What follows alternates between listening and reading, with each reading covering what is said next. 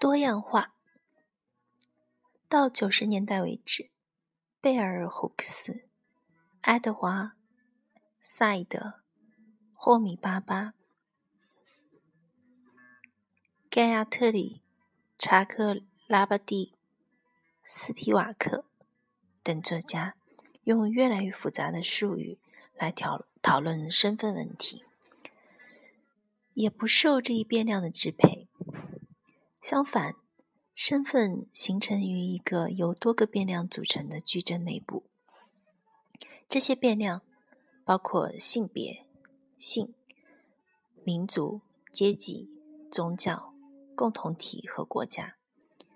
此外，一个群体的成员并非处处相似，在他们的共性中存在着多样性。如今的新观念之一。就是对多样性有兴趣的人，会在其共性的情境中识别出内部差异。多样化意识和本质主义形成强烈对比。多元主义者不是去寻找统一性，而是着眼于多重归属关系和多种特征。群体虽然还存在，但是范围缩小了。一个个体可以在不同情境下和不同群体发生认同，正如华特特鲁安德森写到的：“后现代的人是属于多社群的人，其作为社会人的生活是建立在这样的基础上，即不断适应多变的环境，并忠实的面对各种背道而驰的，有时是相互相互矛盾的承诺和义务。”美国艺术家莱尔·哈什顿·哈里斯在过去二十年中，使用自拍摄来考察因种族、性取向和性别问题而愈加复杂的身份观念。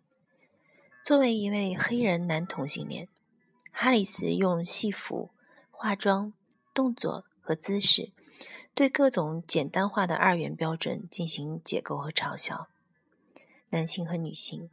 同性恋和异性恋，白人和黑人，在一些自拍照片中，他采用了包括芭蕾舞演员和超级名模在内的各种女性身份，然而又通过展示自己的男性躯体来否认那些姿势中的女性气质。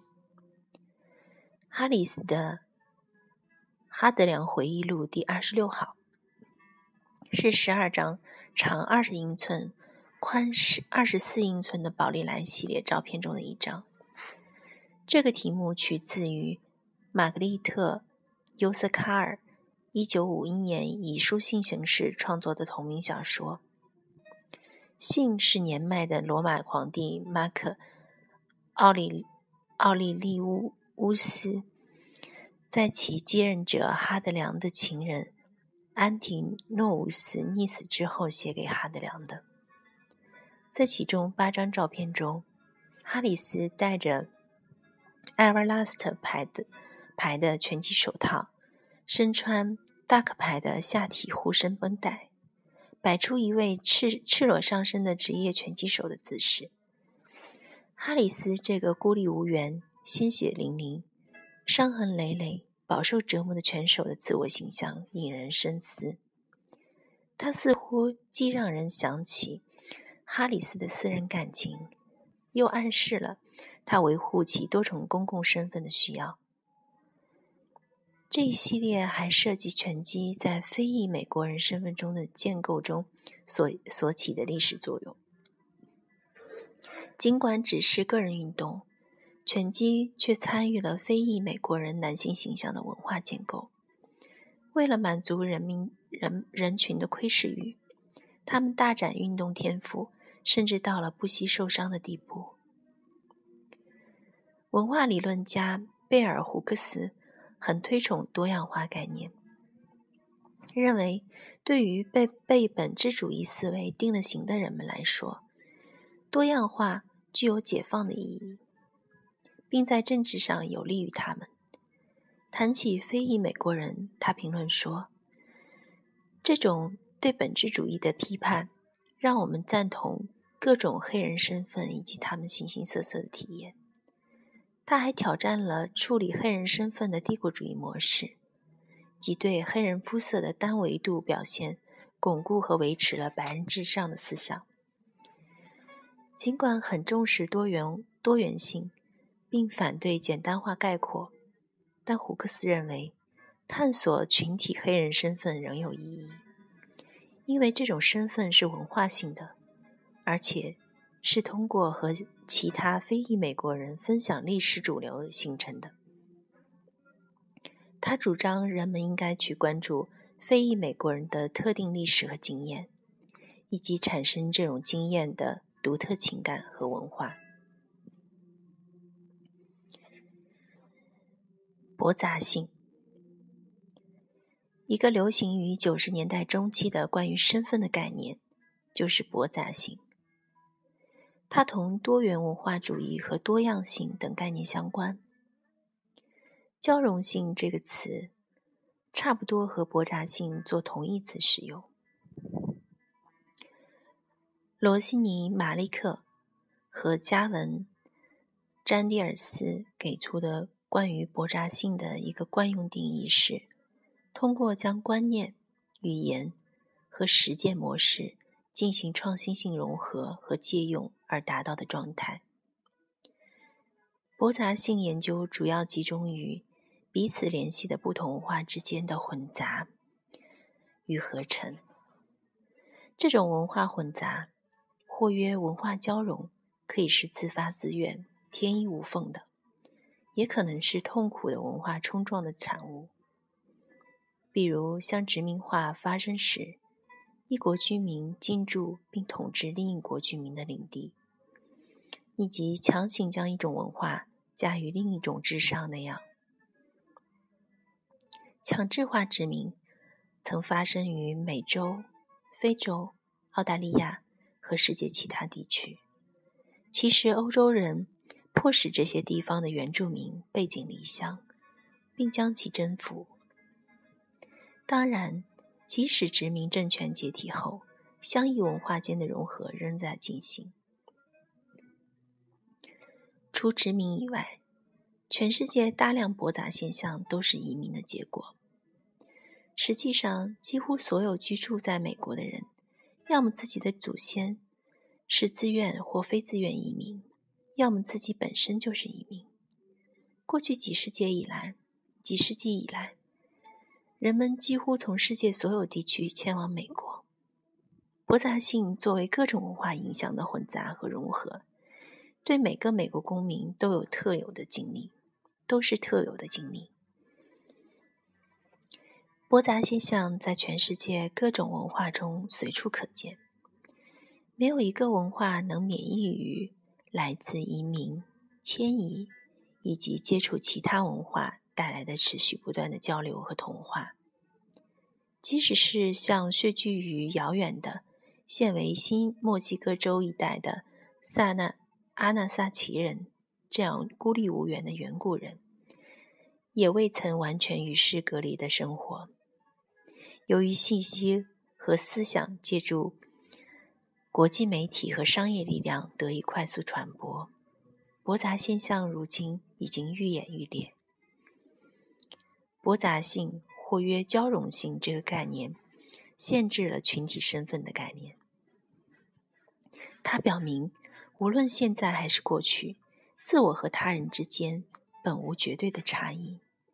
正如南非艺术家加文·詹蒂尔斯所言，根本就不存在未受其他文化侵染的、充满真正他者的边缘区域。大批艺术家在其作品中表现了驳杂性的观念。艺术家刘虹就是其中一例。他于1984年，也就是他36岁时，从中国移民到美国。刘虹的油画《帕里斯的审判》的构图以根据历史图片绘制的中国和欧洲女性为中心，画上的两位中国女性人物。身着粉色服装，分别立于两侧，其形象取自一些旧旧照片，拍的是两位年轻的中国妓女。他们他们在有着维多利亚，他们在有着典型维多利亚时期风格的精致西式布景前摆好姿势。这些影像大约拍摄于一九零零年，是中国摄影师为向其国人推销这些女人的服务所拍摄的。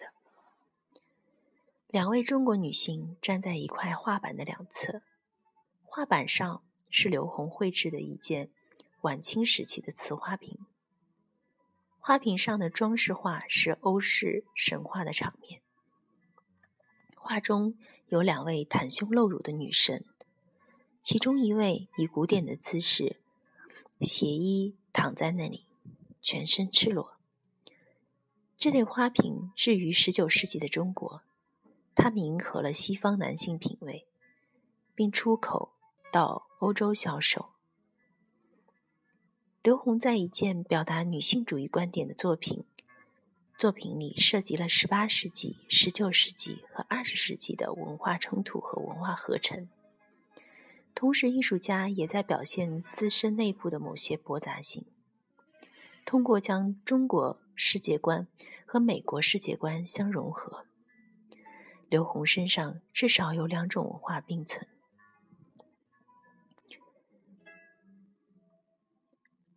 摄影师威尔·威尔逊生于一九六九年，其母为纳尔霍印第安人，其父为白人。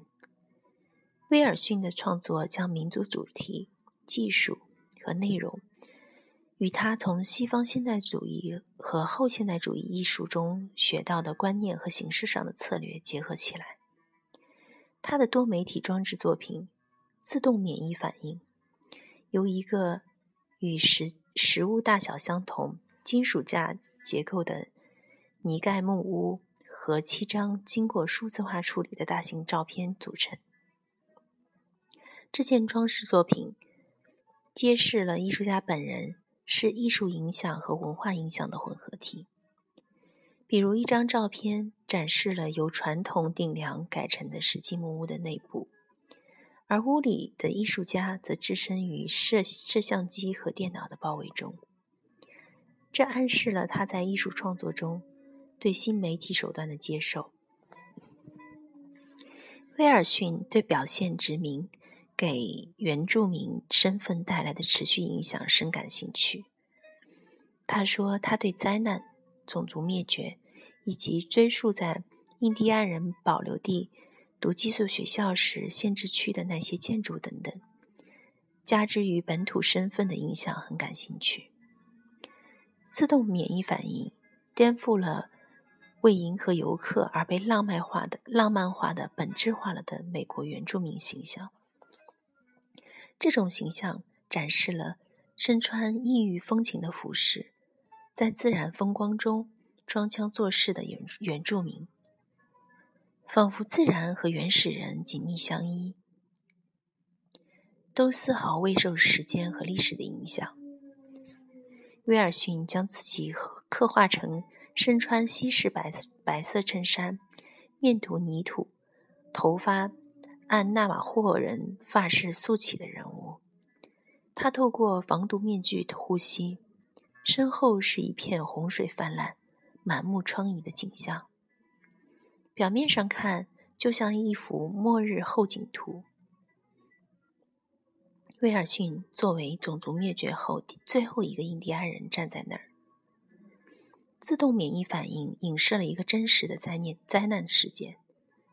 一九七九年，新墨西哥州的大坝爆炸，采铀时释放出的放射性液体涌入了威尔逊居住过的印第安保留地，这对当地居民和环境的毒害效应持续至今。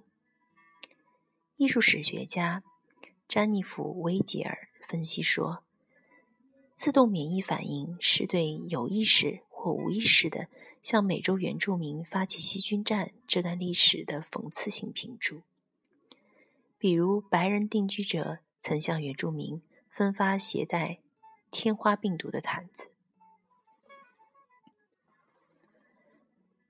驳杂现象在新移民的艺术中尤其富有戏剧性。这些移民沿边界居住，或定居在具有风，或定居在具有浓郁民族特色的各个民族聚集地并存的地区。